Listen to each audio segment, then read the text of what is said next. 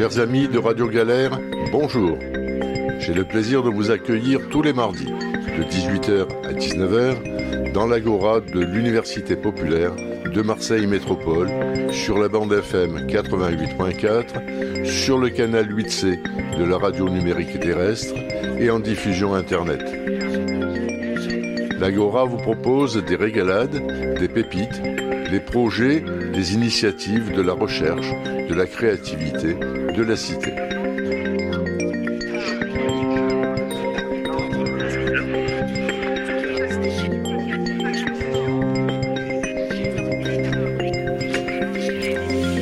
Bonjour à toutes, bonjour à tous. J'ai le plaisir de recevoir aujourd'hui Jérémy Béchon, qui est l'un des membres du collectif Manifestorien. Jérémy, tu vas nous dire qui tu es, ce que tu fais dans ce collectif Bonsoir, euh, je suis auteur-metteur en scène au sein de Manifestorien et euh, une large partie de notre répertoire est constituée d'adaptations d'œuvres de sciences humaines, de sciences sociales. Voilà, ben moi je m'occupe de la coordination artistique, de monter les, d'adapter les œuvres et de coordonner les ateliers qu'il peut y avoir d'éducation populaire autour des spectacles. Ok, alors c'est quoi le collectif Manifestorien enfin, Ça vient d'où? Euh, C'est quoi cette idée? On est basé à Marseille, mais on a la chance de travailler nationalement depuis quelques années maintenant. Euh, on propose un théâtre qui est entre spectacle et science et qui permet de partager les outils de l'analyse critique avec le plus grand nombre. Euh, donc des œuvres d'histoire, de sociologie, d'anthropologie qui sont adaptées sur scène dans des formes tout publiques, dans des formes populaires, pour donner un cadre de transmission le plus large possible à des œuvres qui sont d'habitude réservées à un cénacle universitaire et qui pour nous ne touchent pas assez euh, les publics qui devraient concerner. Alors c'est la démocratisation de la science, de la connaissance, de la sociologie, c'est bien ça C'est ça, c'est réinscrire euh, ces disciplines-là dans, euh, dans l'actualité, dans les luttes sociales. Okay. Et pourquoi cette, cette envie de démocratiser, ben de, de, porter euh, au plus grand nombre la possibilité d'avoir accès à ces œuvres? Parce que ça permet d'avoir un autre regard sur l'actualité, ça permet d'avoir une distance, ça permet de mieux se comprendre soi-même et de mieux comprendre le monde dans lequel on évolue. Ça, c'est le principe des sciences sociales. Et moi, quand j'ai découvert ces, différents ouvrages, que j'ai mis en scène par, la suite, bien, bien évidemment, j'ai pas mis en scène tout ce que j'ai lu, mais euh, je trouvais que c'était une manière d'organiser la colère. Et très souvent, on, quand j'étais plus jeune, on me renvoyait au fait que, la révolte que je pouvais avoir euh, ne pouvait pas aboutir, ce que je trouvais faux. Donc je pensais que je m'organisais mal. Et quand j'ai découvert des auteurs comme Bourdieu, comme Gérard Noiriel ou comme Alesside Lombria, je me suis dit que c'était une manière là de pouvoir faire passer euh, des intuitions qui avaient été prouvées justement par les sciences pour pouvoir renverser euh, l'ordre dans lequel on vivait. Mais qu'est-ce qui t'a amené à ces lectures? Parce que bah, c'est pas la lecture euh, de tout le monde. Qu'est-ce que tu as fait comme étude avant de, de te lancer dans, dans, dans, la mise en scène ou en tous les cas dans ce projet de vouloir démocratiser euh, ces, ces, cette forme de connaissance? Mais justement, moi j'ai pas fait d'études supérieures. Et euh, étant allé à, avant d'arrêter euh, au bac euh, de conseil de discipline en conseil de discipline, j'ai trouvé que c'était une manière justement d'aider les gens qui pouvaient être exclus de ce système-là, euh, qu'on peut appeler des, discriminations, qu'elles soient sociales ou raciales. Je sais pas, j'ai jamais dû lire euh, ce, que, ce lisaient les, gens. Il se trouve aussi que j'ai édité assez jeune aux éditions Agone qui sont des éditions marseillaises qui, qui font beaucoup de sciences sociales et que ça m'a ouvert un champ peut-être un peu plus tôt que ce que, ce que si j'étais venu moi-même. Qu'est-ce que tu as édité chez euh, un récit qui s'appelle Furoncle et euh, une pièce ça de, sent le pu ça des extraits de des extraits de une pièce de théâtre qui s'appelle Farce D'accord. Bah, J'ai reçu au mois de décembre Pascal Ingel euh, qui a qui a publié ben, aussi euh, l'an dernier euh, un bouquin sur euh, un bouquin de sociologie. Je me souviens même plus de son titre. S'il m'entend, il va me il va me haïr. Euh, et, et, donc tu t'es mis euh, à, à, la fois à l'écriture, mais aussi à l'écriture théâtrale, si je comprends bien, parce que tu, tu c'est une sorte de traduction que tu fais? Oui, c'est des transpositions scéniques qui se font. Euh, c'est pas évident de, transposer Bourdieu à la scène. Quoi. Non, non, non, non. Euh, là, on va faire l'histoire universelle de Marseille les 13, 14 et 15 février au Théâtre de l'œuvre. Euh, donc d'après Alessi Delumbria. que ce soit Pierre Bourdieu ou, ou Alessi Delumbria, ça, nécessite toujours un long travail au plateau.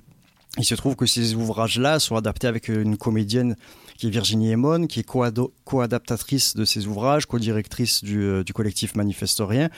Et on passe beaucoup d'heures au plateau, en improvisation, euh, pour pouvoir passer au mieux ces connaissances-là, sachant qu'on ne fait pas de, on fait pas de vulgarisation. J'ai rien contre contre cette chose-là, mais on essaye toujours de garder la complexité de la pensée, la complexité de, la pensée et la transposer, ne pas avoir peur des mots savants, mais savoir les expliquer, les expliciter par des par des gestuels, par des intonations, euh, par des par des différents dynamismes, par différents accents, tout ce que l'oralité, tout ce que le tous les outils que le théâtre populaire met à notre disposition pour pouvoir offrir un cadre de transmission à la culture dite savante.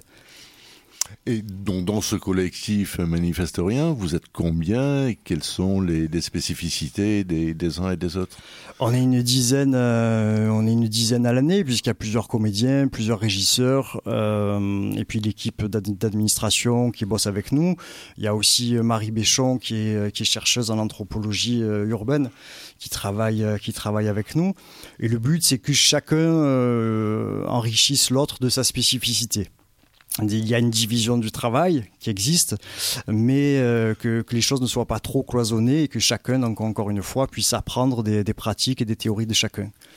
C'est compliqué de mêler l'anthropologie et, la mise en scène euh, ou la création théâtrale ben, Pas tellement. Enfin, si, c'est beaucoup de travail. Euh, il y a, avant d'arriver aux improvisations dont je parlais avec les comédiens, il y a d'abord tout un travail qui se fait de, lecture de l'ouvrage, de, de, lecture des sources bibliographiques de l'ouvrage. Euh, un premier montage qui est soumis aux comédiens qui souvent le critique euh, à juste titre, le trouve trop long, le trouve pas assez dynamique, trouve que les comédiens, comédiennes lisent aussi les textes, euh, ce ne sont pas seulement des interprètes, donc c'est possible parce que c'est réellement un travail qui est collectif, qui se met en place. Ensuite, c'est pas si compliqué que ça parce que le, le principe c'est d'arriver à s'inscrire dans les luttes actuelle et arriver à résister à ce qu'on peut appeler l'idéologie dominante, que ce soit dans les médias, que ce soit dans l'école, euh, que ce soit dans l'académisme en art, l'académisme étant euh, euh, maintenant dans l'avant-garde également, dans les formes de théâtre bourgeois qu'on peut trouver dans les salles d'abonnés. toutes ces formes-là sclérosent en fait la pensée, sclérosent la créativité. Et si on est capable d'aborder ça de manière humble, de savoir comment passer euh, une information, comment passer une émotion d'une personne à une personne, c'est la base du théâtre. Et la, la base du théâtre est d'être engagé. Euh, alors c'est écrit sur tous les frontons aujourd'hui des théâtres, puisqu'ils n'ont plus tellement le choix, puisqu'ils vont être passés à la moulinette aussi du service public. Donc il y a des tas de, de conscience politique qui s'éveillent un peu. On parlait de pu comme, comme d'un furoncle qui leur pousse d'un coup. Euh, nous, c'est ce travail-là qu'on mène depuis le début, puisque c'est la seule forme d'existence qu'on ait trouvée euh, à la vie, seule forme d'existence qu'on ait trouvée au théâtre. Pourquoi monter sur un plateau euh, si ce n'est pour partager des émotions? Et d'où vient l'émotion? Elle vient de l'empathie, elle vient de la colère elle vient de la révolte. Donc l'anthropologie, l'histoire, la sociologie, ça peut paraître des mots qui font peur, mais il faut savoir que l'idéologie dominante qui nous pollue en permanence utilise ça elle utilise une partie des données qu'elle traite. Nous, on utilise une autre part des données et on essaie de la traiter différemment. Ah, c'est l'utilisation du marteau qui peut servir à enfoncer un clou ou à casser la gueule du voisin. Oui, après, euh, nous, le but, c'est pas de, c'est pas de mettre des coups de marteau, bien au contraire. L'idée, c'est d'arriver à convaincre les gens qui sont pas d'accord avec nous aussi. C'est-à-dire que, par exemple, sur l'histoire universelle de Marseille, euh, qu'on va de nouveau jouer là au théâtre de l'œuvre euh, très bientôt, euh, quand moi j'ai été révolté de l'état de ma ville et que j'en ai parlé à des classes moyennes qui étaient qui habitaient loin du centre-ville, euh, ils trouvaient que parfois j'exagérais ou ils imputaient la faute du délabrement aux classes populaires qui habitaient le centre-ville. Et on, on, avait des discussions qui étaient assez figées. On n'arrivait pas à dépasser nos propres arguments. Malgré le fait que je pouvais avancer des données scientifiques, des données historiques. Ça suffit pas. Mais ça suffit pas. Par contre, quand on passe par le théâtre, quand on passe par le plateau, quand on passe par l'empathie dont je parlais, quand on passe par l'identification, tout simplement, là, du coup, des choses se mettent en place. Et euh, les, ces, ces mêmes personnes qui ne sont pas d'accord avec vous sur l'argument sont touchées par l'argument, parce qu'on leur montre directement les classes populaires en souffrance, parce qu'on montre directement une prostituée, parce que ils voient ces personnages-là. Donc ils sont plus seulement à les juger de leur voiture euh, vitre fermée, mais ils sont avec eux dans la rue. Et à partir de là, évidemment, les, informations sont véhiculées de manière beaucoup plus douce. Donc oui, la matière qu'on travaille est violente, parce qu'elle prend sa source dans les crises sociales qu'on vit, mais la réalisation est simple je l'espère. Pas simpliste, mais euh, simple au maximum et toujours sur l'humour. Parce que comment traiter des choses aussi graves que l'effondrement d'une ville, comment traiter des questions aussi graves que les questions de racisme, euh, d'exclusion, de sexisme, dont on jouera aussi à notre spectacle Chacal, la fable de l'exil, au théâtre de l'œuvre euh, en mars, si ce n'est passer par l'humour, passer par la poésie. Il y a eu vraiment une co-construction, une co-écriture de chacune des pièces. Euh, les acteurs, euh, mais euh, en fait tout le collectif, en tout, tout, tous les cas, toute la part du collectif qui se mobilise pour écrire, enfin pour, pour proposer une œuvre, participe à l'écriture du scénario. Non, non, c'est pas, c'est pas tout le monde qui participe à l'écriture de, la pièce, sinon ça marcherait pas. C'est comme dans notre administratrice, euh, quand elle fait des devis, si les comédiens voulaient comprendre euh, le SIRET et la TVA, et là, je suis pas sûr que ça fonctionnerait. Par contre, c'est important qu'ils sachent d'où vient l'argent, à mon avis, combien il y a dans les caisses et comment c'est redistribué. Sur, euh, sur un plateau théâtre, c'est pareil. La création se fait entre le metteur en scène, euh, le comédien, la comédienne et le régisseur lumière. Là, il faut qu'il y ait vraiment une symbiose et qu'on soit absolument d'accord sur ce qu'on raconte au plateau. Et déjà, c'est une forme d'utopie. Parce qu'en général, euh, un metteur en scène et un comédien ne sont pas forcément d'accord. Un régisseur ne veut pas l'éclairer pareil. Et ah, si on arrive déjà à créer cette utopie-là à trois, fait sur ce trio-là, parce qu'on peut être plus nombreux au plateau, peu importe, mais sur ce trio-là, et ensuite que les différentes personnes qui travaillent avec nous aux médiations, à l'administration ou, à la, ou à la com se retrouvent entièrement dans ces spectacles-là. Parce que c'est notre premier public. Donc le, le metteur en scène, c'est quand même celui qui décide in fine, ou pas? Oui, oui, ou oui, bien vous adoptez des méthodes de, de, décision par consensus où chacun finalement fait un pas non, vers l'autre. Le consensus est mou en général. Euh, non, par contre, euh, quelque chose encore une fois qui plaît pas à un interprète, c'est impossible de lui faire jouer. Je veux dire, dans un cadre, encore une fois, de, de culture, euh, de la culture bourgeoise, il n'y a pas de problème. Vous lui donnez son cachet, puis vous récitera Molière. Mais si vous avez à lui raconter, s'il si, doit raconter euh, le drame de la comédie des femmes, euh, aujourd'hui, vous pouvez pas imposer la parole de metteur en scène. Donc c'est à cet endroit-là, et moi je parle plus d'utopie que de consensus. L'utopie, c'est plutôt le rêve que la réalité. Non, l'utopie est concrète, juste à, à, mon sens, puisque le, le théâtre, c'est ce rêve qui permet de trouver des, des, des, ouvertures sur la vie, de trouver des réponses à l'enfermement qui nous guette en permanence. Mais est-ce qu'on vit vraiment un enfermement? Enfin, quand, on, quand on observe autour de soi, les, gens semblent plutôt, plutôt heureux. Le matin, ils prennent leur bagnole, euh, ils font euh, euh, plusieurs, plusieurs dizaines de minutes pour aller bosser. Ensuite, ils sont bah, dans leur entreprise, ça se passe plutôt bien. À la fin du mois, ils ont leur salaire. Ils achètent plein de, enfin, plein, plein d'objets de, consommation. Ils, profitent des vacances, des congés payés. Enfin, les...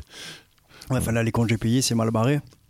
Et la retraite, ça va être jusqu'au tombeau si, ça, si, ça, si les luttes n'arrivent pas à aboutir. Ouais, non, je pense que c'est ironique ce que, ce que vous disiez. Ouais, 22 000 amendements déposés par, par la France insoumise.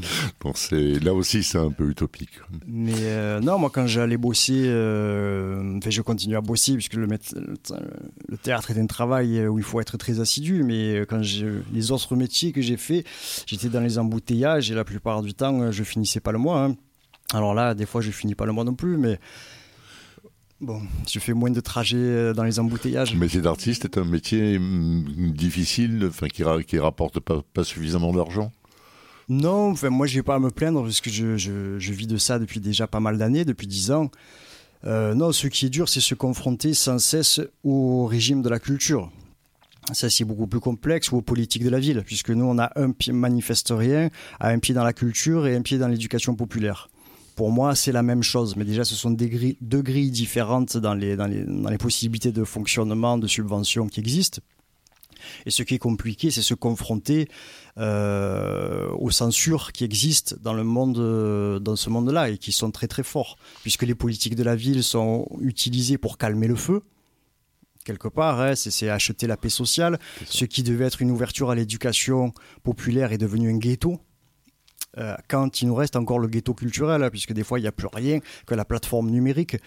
Euh, et puis, euh, dans le monde de la culture, les, les, programmateurs suivent le vent des différentes politiques. Mais bon, là, je n'invente rien. Je pense que. Non, puis on a, observé plusieurs drames récemment avec le, théâtre, le directeur du théâtre qui est au boulevard Jeanne d'Arc, qui a fait une grève de la faim pendant plusieurs semaines, qui a été hospitalisé.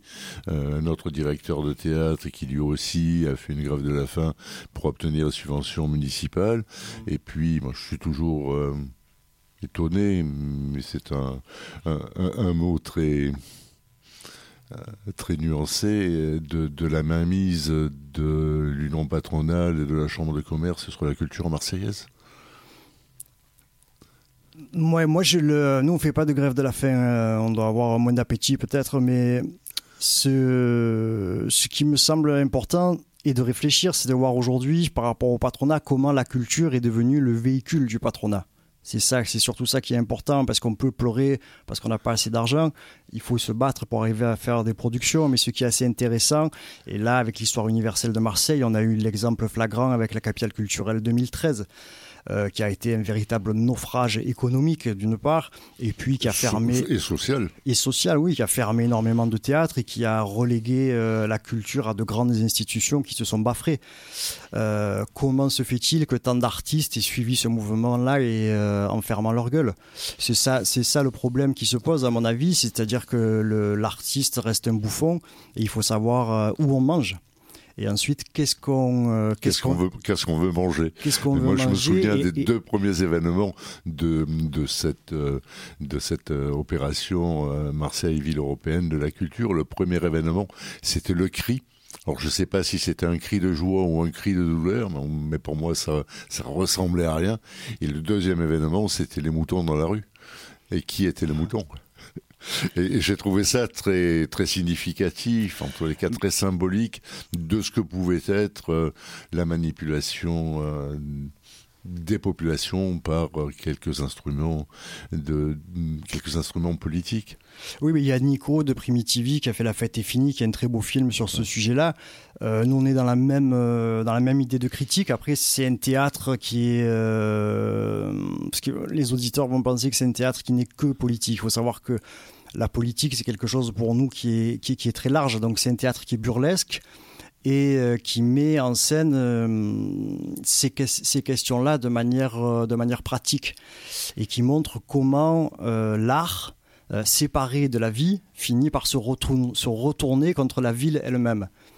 donc, dans l'histoire universelle de Marseille, on donne par exemple l'exemple de la rue Tubano, qui a été une rue de, de la prostitution de euh, euh, de pas très bonne qualité d'ailleurs hein, à, l'époque. Euh, mais, bien avant la rue malheureusement. Du bien avant la rue du jeu de pommes. Mais ah, mais cette rue Tubano dans les années 90, à l'époque où où on voulait et où on veut toujours hein, éradiquer les, les, classes populaires euh, de ce quartier-là, les galeries d'art se sont multipliées. C'est un exemple qu'on donne, mais qui achetait toute cette peinture? C'est la question que pose la comédienne, une question qui fait, qui fait rire le public aujourd'hui. Euh, mais combien d'artistes se sont posé la question de leur place à cet endroit-là À mon avis, c'est ce regard-là. Après, nous, on n'est pas donneur de leçons, dans le sens où on fait partie aussi de ce business, parce que c'est évidemment un business, mais arriver à réfléchir sa propre position et arriver à trouver du coup les solidarités de classe qui peuvent encore exister. Oui, parce que pour obtenir bah, le soutien des politiques de la ville, pour obtenir des subventions, bah, il y a besoin d'être suffisamment arrondi en tous les cas euh, peu dérangeant pour, pouvoir euh, bénéficier de, de, ces subventions. Ce qui continue à révolter, c'est qu'il n'y a pas de, de grille d'attribution C'est qu'on ne sait pas pourquoi telle association reçoit des subventions, telle autre euh, est exclue. Et mm, c'est plutôt bon vouloir du prince. Euh, ce sont plutôt des copinages. C'est César Matina qui a écrit un, excellent bouquin euh, Dont, le titre est Le clientélisme. Mais il y a aussi de, de, bons documentaires. Il y a notamment le, documentaire Les, les 3G de Fer Godin-Guérini qui montre bien comment, comment cette ville a été, a été gérée. Et pour revenir euh, à politique, parce que moi ça me paraît important de retrouver le sens, le sens des mots. Au politique, c'est ça, vient, ça vient du grec et, et c'est police, mais ça a la même étymologie que la police. Et en fait, c'était comment on organise la cité. C'est sur cette organisation de la. Alors, deux choses. Juste sur les fonds publics, j'aimerais dire quand même que le, c'est Alessi Lombria qui, qui dit d'ailleurs, c'est que les Marseillais ont toujours pris le double, le double langage de l'État à leur avantage. C'est-à-dire qu'on peut toujours euh, retourner l'argument pour essayer de trouver la faille. Alors évidemment, c'est que des failles et ça reste un mur. Mais il y a des possibilités à qui c'est travailler, à qui c'est se battre et à qui ne baisse pas les bras. C'est un travail qui est, qui, est harassant, mais c'est possible, sinon on n'existerait pas. Hein, puisque de toute façon, personne ne voulait de ce répertoire-là euh, à la base. Ensuite, sur euh, la question de, la cité, de la citoyenneté, c'est pour nous au cœur de l'ouvrage de l'histoire universelle de Marseille, euh, c'est interroger le modèle d'intégration. on peut parler du modèle républicain. C'est-à-dire qu'on n'est pas, on est d'abord. Soyons fous du modèle, du modèle communiste. On est d'abord, il, y a, dans l'histoire de Marseille, il y, a des, il y, a des, formes de communisme qui ont existé à travers la, la République de Charles Cazot, qui s'est battu contre Henri de Navarre. on pourra en parler. Dans, dans, dans, mon esprit, communisme, c'est, c'est plutôt ce que l'on met en commun. Oui, euh, oui mais, mais je vous parlais bien de ça. Dans l'histoire de Marseille, il y a des formes de, de, de communisme qui existent lors de la, des premières accumulations du capital. Hein, dans notre, dans notre histoire, dans notre ville, ça existe. Donc sur la cité et la citoyenneté, c'était comment on est d'abord d'un quartier, puis d'une ville, puis d'une nation. Et c'est à, refaire ce chemin-là d'être d'abord citadin avant d'être citoyen, pour arriver à redonner du sens à ce mot. J'ai vécu il y, a, peu de temps une, moi une expérience euh, très, très surprenante. Je, je rencontrais un, un énorme euh, comité d'entreprise et j'étais absolument effaré. Les bénéficiaires, donc les employés de cette, de cette entreprise, utilisent maintenant le comité d'entreprise comme une billetterie. C'est-à-dire qu'il y a encore quelques années, Internet n'existait pas, euh, les salariés, les employés allaient dans le bureau du comité d'entreprise pour récupérer les billets de spectacle, euh, ou euh, les places pour les colonies de vacances, etc. Aujourd'hui, ça n'existe plus. Tout se passe par Internet. C'est-à-dire que la seule utilité du comité d'entreprise, c'est d'obtenir, parce qu'ils achètent euh, des, places de, groupe, de proposer des tarifs euh, préférentiels. Mais il n'y a plus cette implication du salarié qui dit mais c'est mon outil, donc je m'en sers comme du supermarché. Je trouve ça absolument ahurissant. Et ça m'amène à, venir sur comment euh, vous arrivez à faire venir euh, du public pour participer, enfin pour assister à vos spectacles, mais je préfère participer qu'assister. Parce participer, ça veut dire qu'on a un rôle actif, euh, mais, mais ça peut être le rôle actif de l'appréciation, du jugement, de l'applaudissement ou au contraire du rejet de la proposition. Euh, mais comment on y arrive? Il y, a, différentes choses. Là, euh, les 13, 14 et 15 février, on jouera euh, en payant. Donc c'est 15 euros tarif plein, 10 euros en réduit. Et on joue aussi dans des représentations qui sont gratuites, qui sont ouvertes. Mais c'est pas parce qu'on joue gratuit qu'il y a forcément le public qui vient aussi. Donc il y a eu différentes, différents stades. D'abord, on a beaucoup joué dans les bibliothèques et on a pu euh, construire euh, le répertoire qu'on tourne aujourd'hui, donc l'histoire universelle de Marseille, Chacal, ou Homo sapiens, beaucoup de ces pièces-là ont d'abord été faites dans des médiathèques, ce qui permet de toucher un public très très large. Beaucoup d'écrivains ont, ont, beaucoup séjourné dans les, dans, les, dans les bibliothèques. Ça permet de toucher des, des, des, mamies, ça permet de toucher des chômeurs, ça permet de toucher, de toucher des gens qui viennent. Voilà. Et c'est un public, du coup, qui, qui a pu essaimer l'information. C'est déjà un public sensibilisé à la culture. Euh, pas forcément. la lecture. mais pas forcément dans les bibliothèques. Vous pouvez trouver, croiser aussi des clochards, vous pouvez croiser et des gens qui viennent chercher des DVD de séries et qui vont pas forcément aller écouter euh, l'adaptation de Pierre Bourdieu. Mais parce que c'est gratuit, les gens vont venir. Enfin, c'est la culture, euh, c'est très vaste, hein, même dans les même dans les bibliothèques. J'ai rien contre les séries par ailleurs. Hein. Et ensuite, euh, on a, joué, euh, quand on joue dans les quartiers populaires, donc on travaille à Frévalon, on travaille aussi dans l'Uvonne, ou quand on joue, euh, peu importe où on joue, on monte des ateliers de médiation.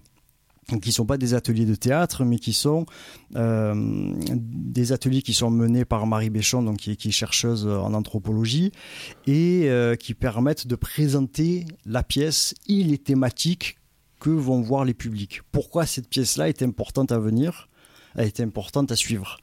Euh, en quoi le sujet d'actualité qui peut sembler éloigné comme l'histoire universelle de Marseille, euh, ou en quoi euh, distancié par le temps, ou en quoi le massacre des Italiens de Gérard Noiriel qu'on a adapté, pourquoi les pogroms sur les Italiens peuvent expliquer aujourd'hui leur racisme postcolonial ces ponts-là sont importants à faire, sont importants à construire.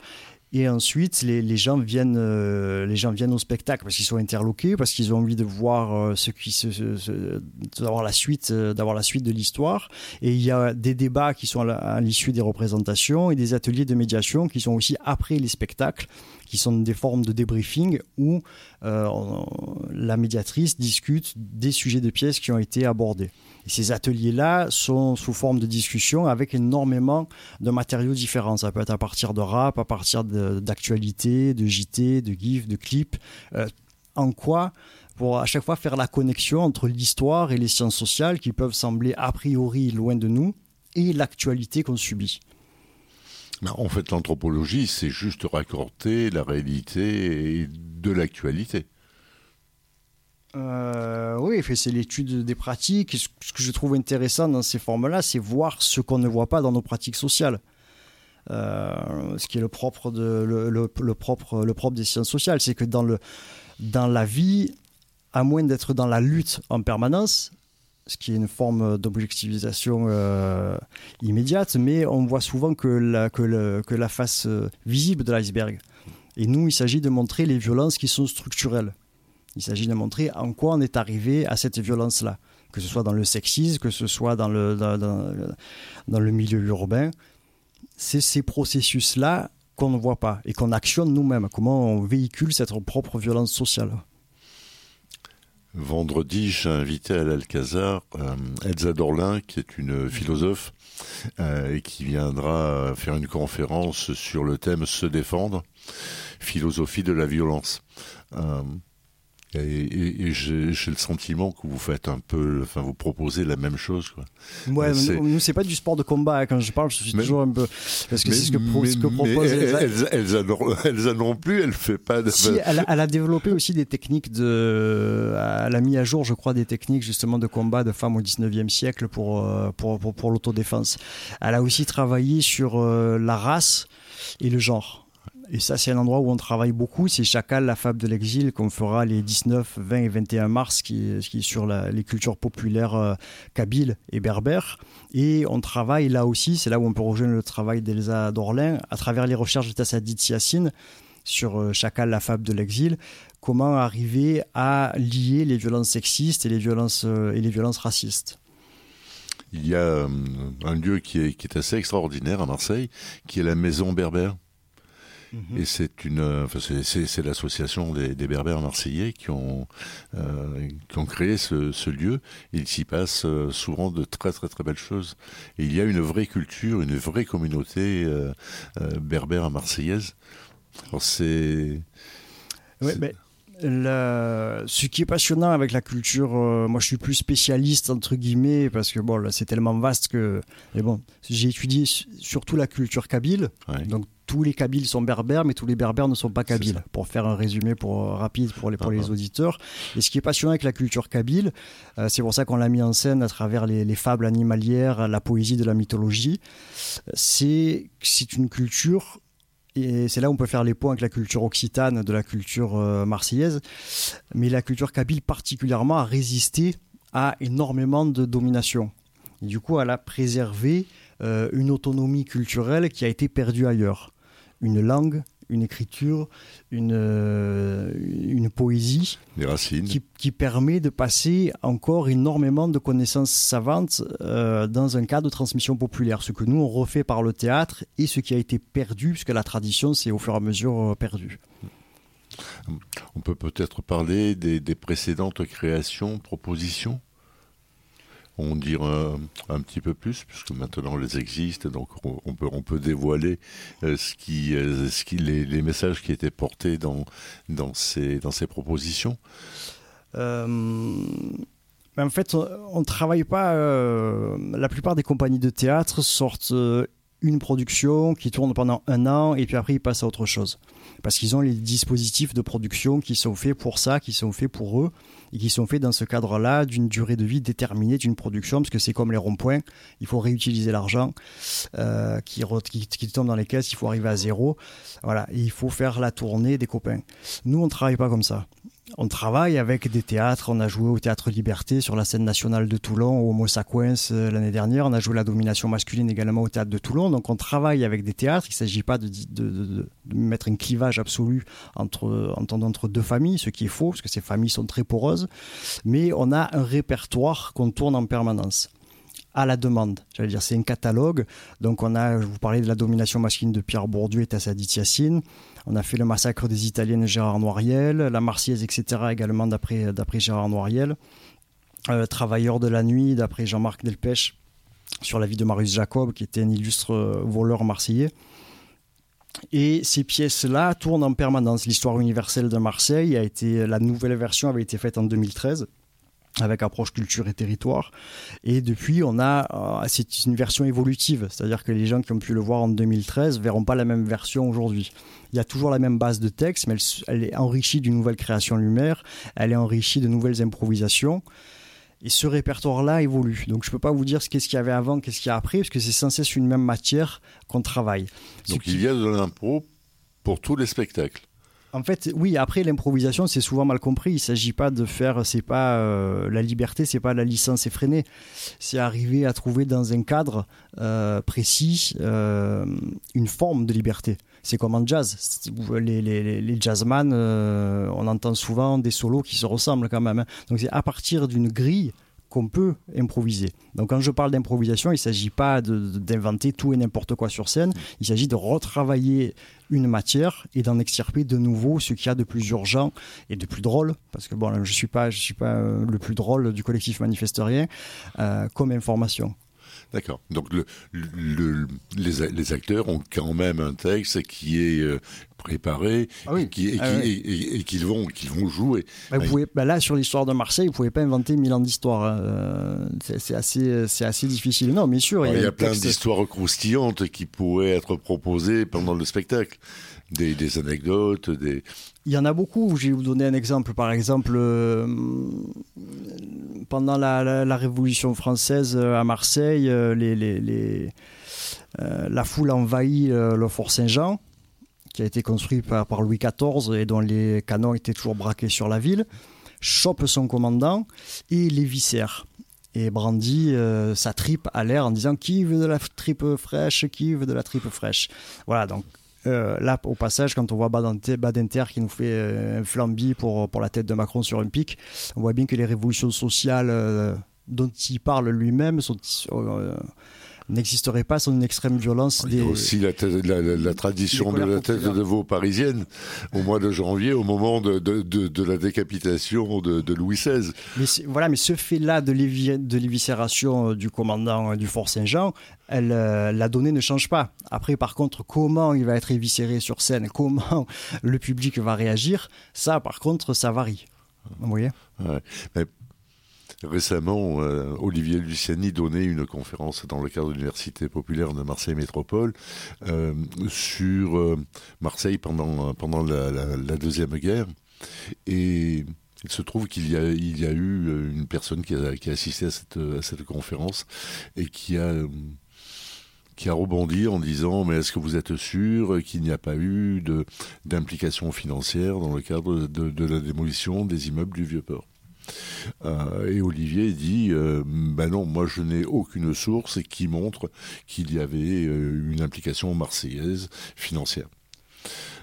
et cette même personne envoie un message quelques jours après disant ben, voilà l'article qui a été publié par la Marseillaise en fait, en faisant des recherches sur l'histoire de cet article et qui a écrit cet article, eh bien, on se rend compte que celui qui a écrit cet article, c'était absolument pas un journaliste, et encore moins un journaliste d'investigation. C'était un, ancien rédacteur en chef euh, qui auparavant était cheminot et qui est devenu euh, rédacteur en chef. Alors le rôle du rédacteur en chef, c'est pas d'écrire des articles, euh, c'est pas de faire du journalisme, mais c'est de publier ce qui va attirer son public. En fait, c'est de servir la soupe que les lecteurs ont envie d'avoir.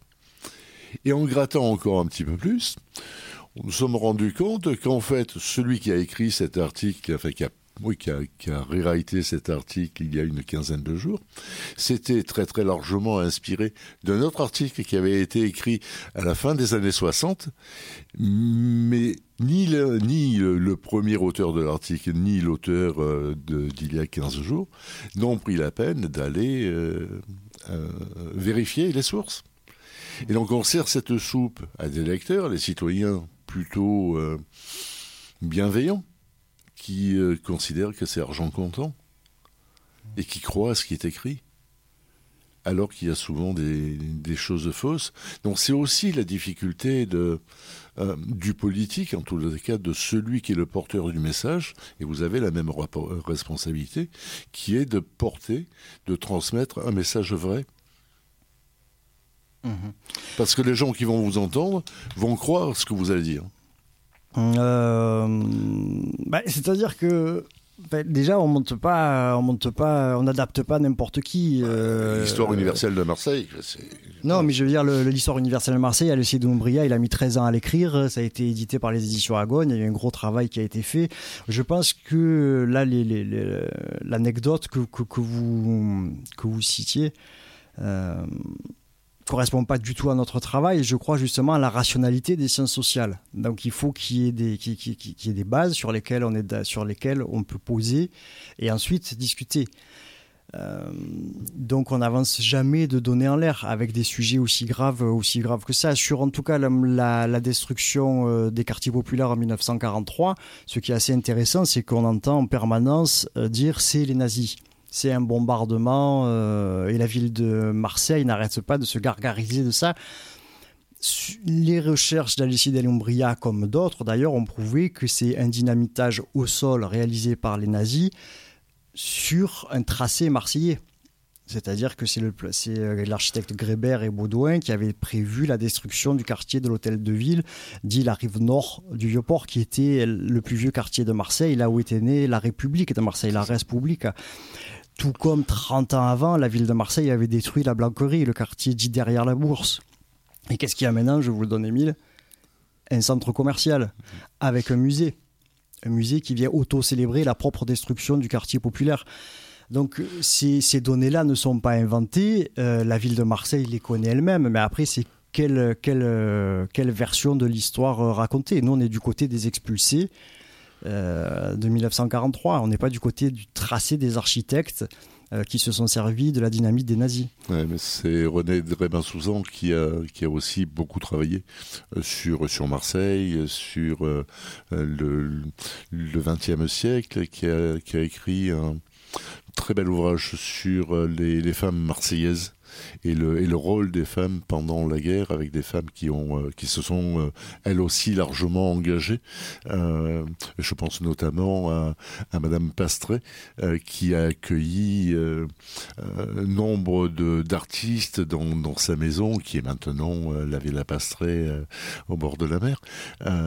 mais voilà, on n'a pas on n'a pas le connaissance de, de, ces histoires. je ne sais pas s'il faut dire des histoires avec des petits H ou avec des grands H pour moi, ce sont des, toutes ces femmes-là qui se sont engagées. Oui, mais c'est parce que l'histoire est écrite par les vainqueurs. C'est, euh, aussi simple, aussi simple que ça. Hein. Après, nous, sur cette question-là féminine, ce sera plus en, mars où on a Chacal, la fable de l'exil, qui est d'après euh, Tassadit Yassine, et 19, 20 et 21 mars au Théâtre de l'œuvre. Parce que, à travers la culture populaire kabyle dont j'ai parlé là euh, précédemment, elle s'est servie de, ça pour poser la question de la révolution anticoloniale qui a eu lieu en Algérie lors de l'indépendance. Et euh, elle a beaucoup ciblé comment les intellectuels ont prôné l'émancipation, mais ont, complètement mis de côté la femme alors que euh, l'indépendance de l'Algérie ne se serait pas fait sans le combat des femmes. C'est évidemment une chercheuse qui met ça à jour. C'est pas, pas, pas innocent non plus. Oui mais à propos de ce sont les vainqueurs qui écrivent l'histoire, il y a ce, cette, enfin, cette, ce bel adage qui dit que tant que les lapins n'auront pas d'historiens, euh, ce seront les chasseurs qui écriront l'histoire. Oui, c'est euh, Howard Zinn qui, euh, qui citait, qui disait souvent cette phrase, qui est de lui d'ailleurs, je crois. Hein. un ouvrage, l'histoire populaire des États-Unis, qu'on a mis en scène également. Là, ça fait quelques années qu'on l'a pas joué. Ça a été un travail énorme parce que c'est une nouvelle version, mais qu'on a joué qu'une fois au théâtre, au théâtre de l'Anche, au défunt théâtre de l'Anche. Euh, et le, pour moi, l'histoire universelle de Marseille d'Alcide Lumbria est assez proche dans l'approche de Howard Zinn. C'est-à-dire qu'Howard Zinn a écrit euh, l'histoire euh, des États-Unis à partir des femmes, des immigrés, des chicanos, des Afro-Américains. et Alcide Lumbria finalement écrit l'histoire de Marseille, l'histoire de la France, pardon, à partir du point de vue particulier de Marseille. Et c'est ce décentrement-là qui est intéressant et de voir comment euh, les indigènes marseillais ont résisté à l'impérialisme culturel français. Parce qu'il nous reste pas trop de temps. Mhm. Euh, à quel endroit on peut avoir les informations sur la production de, du collectif Manifesterien Alors Manifesterien, il y a un site manifesterienoverblog.com. Euh, vous pouvez demander aussi les infos à manifesterien.gmail.com. Il y a aussi un Facebook Manifesterien.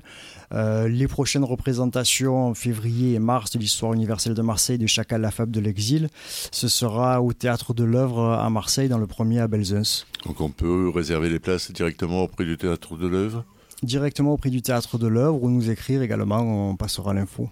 Bon, c'est juste génial ça. Et parce que c'est toujours bien d'avoir des scoops. Vous travaillez sur quelle production, mais pour les mois à venir? Ben Là, il va y avoir une nouvelle. Euh, il va y avoir une lecture-concert qui va s'appeler, euh, qui s'appelle Louise Michel et Cœur Kabyle qui sera le 4 mars euh, à l'espace Coco Velten, qui à partir des mémoires de Louise Michel, qu'a travaillé la comédienne Virginie Emon. Ça, c'est pas, c'est pas un projet dont j'ai la paternité.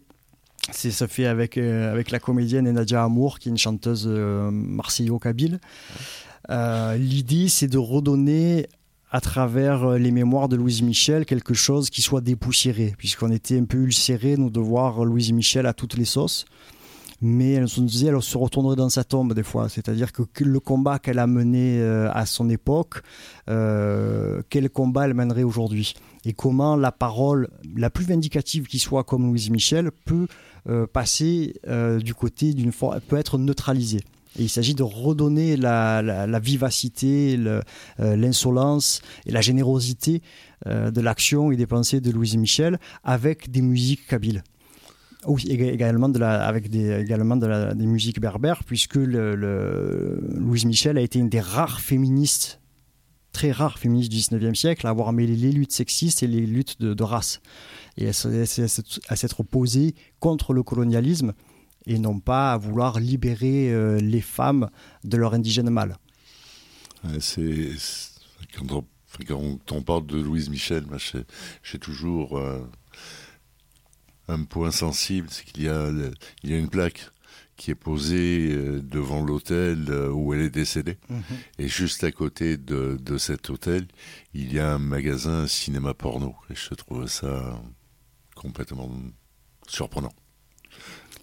Hmm, je ne sais pas, parce que la pornographie, ça peut être aussi un moyen d'émancipation, à mon avis, de, de la pas dans ce qu'on voit la plupart du temps, mais nous, par exemple, la pensée, c'est intéressant que vous disiez ça parce que justement, moi, ce serait plutôt l'inverse que je dirais.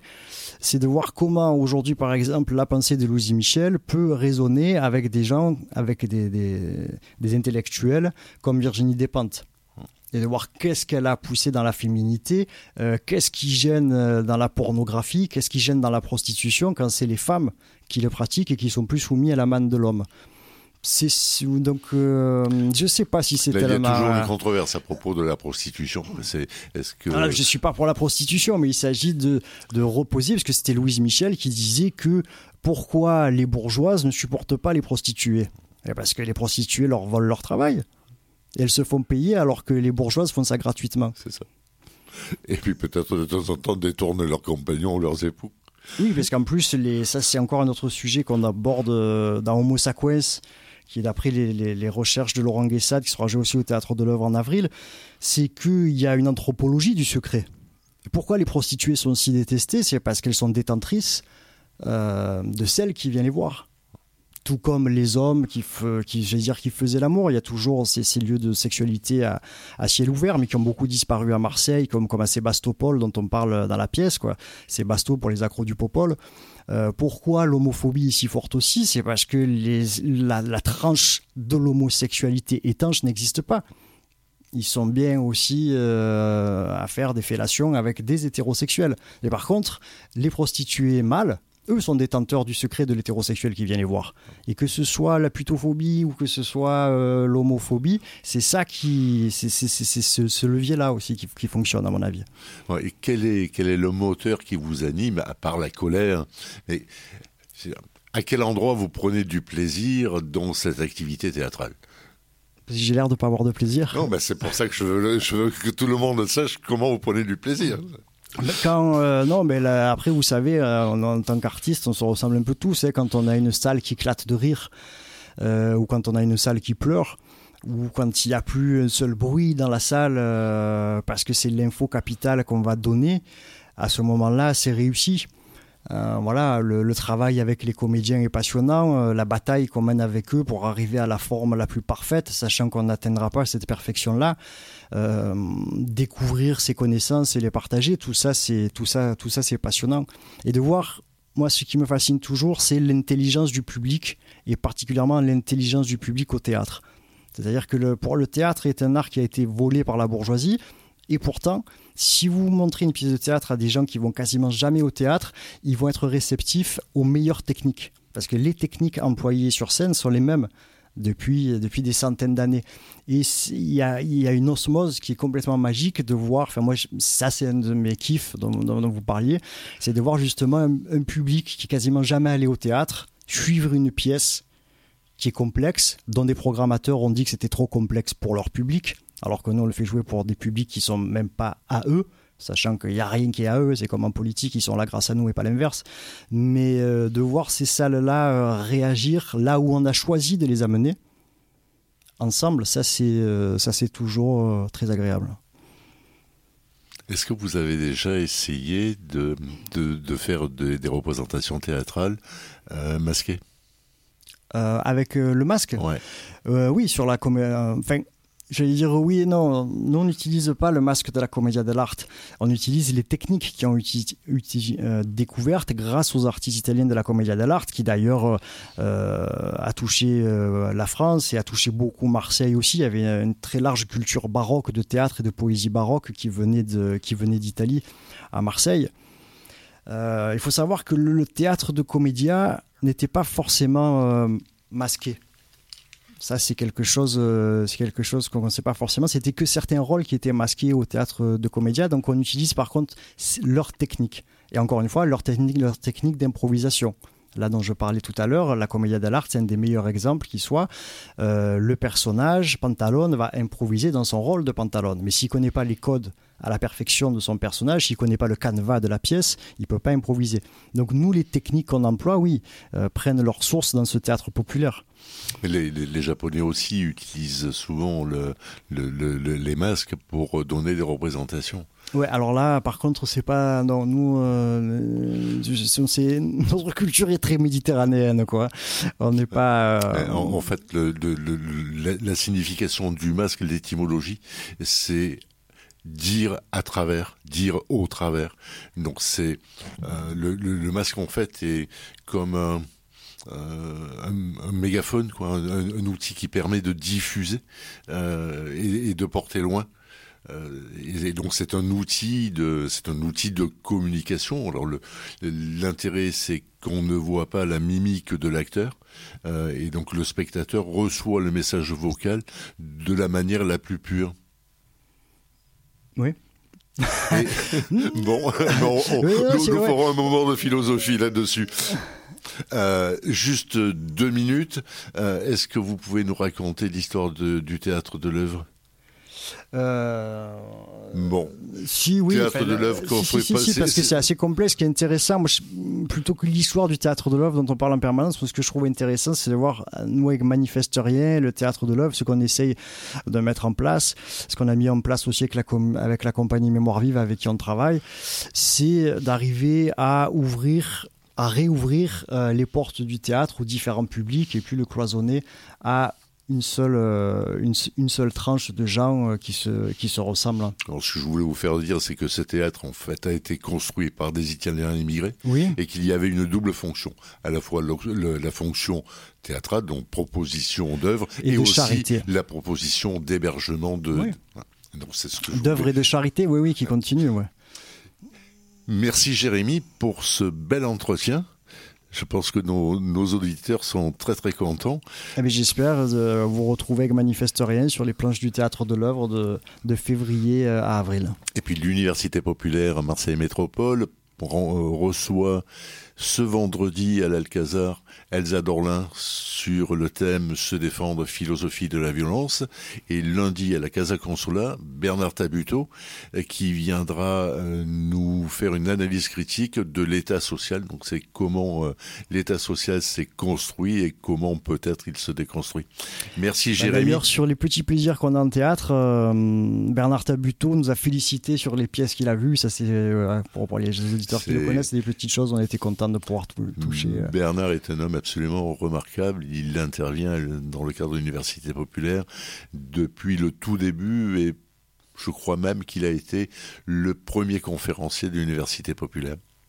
Merci encore Jérémy et Merci à, vous. à tout bientôt. À bientôt, au revoir.